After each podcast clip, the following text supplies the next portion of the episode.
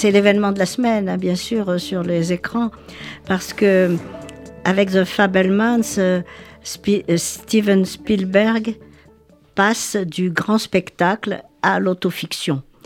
Il y montre dans le New Jersey la vie d'une famille américaine juive moyenne qui ressemble comme deux gouttes d'eau à la sienne, repas de fête, grands-parents, bougies et cadeaux de Hanouka.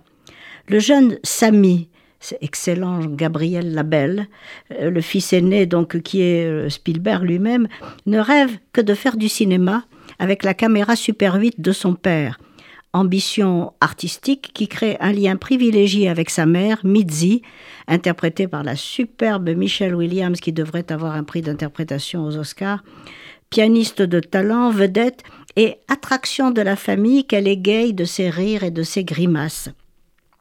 Mais Samy découvre, en tournant des documentaires familiaux, son insatisfaction croissante et l'incapacité de Burt, son père, à y faire face.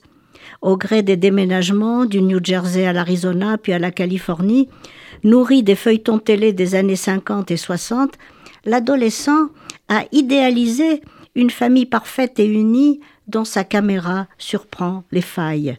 Très belle idée qui fait du cinéma l'instrument d'une triple mise en abîme. Auto-analyse, récit auto-fictionnel des années de formation de Spielberg entre 7 et 18 ans, The Fabelmans rend hommage au couple des parents, particulièrement émouvant. Mitzi incarne les femmes de cette époque, obligées de se résigner à sacrifier leurs rêves. Burt est un bourreau de travail, génial, mais peu présent, et leur divorce est vécu par les enfants comme une catastrophe. Le cinéma, omniprésent, s'avère alors pour Samy un refuge et une façon de sublimer cette douleur. Mais un autre traumatisme va être sublimé, la découverte de l'antisémitisme lors de sa dernière année de lycée. Dans une très curieuse séquence, un camarade se déchaîne contre lui, tandis qu'il tombe amoureux d'une jeune catholique qui le considère comme un nouveau Jésus. Avec humour et gravité, Spielberg nous livre ses souvenirs les plus lourds, ses secrets les plus déterminants. Toute son œuvre en est pétrie. Les enfants omniprésents dans cette œuvre y sont tous des images de lui et de ses trois sœurs, unies par la mésentente des parents.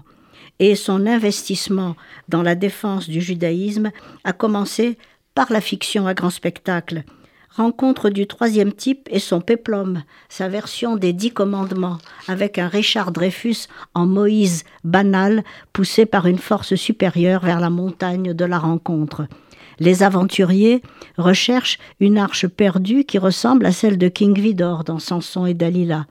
Mais c'est avec la liste de Schindler que son implication s'affirme clairement avant l'entreprise de faire enregistrer par les survivants de la Shoah des centaines d'heures de témoignages destinés à rendre le négationnisme impossible.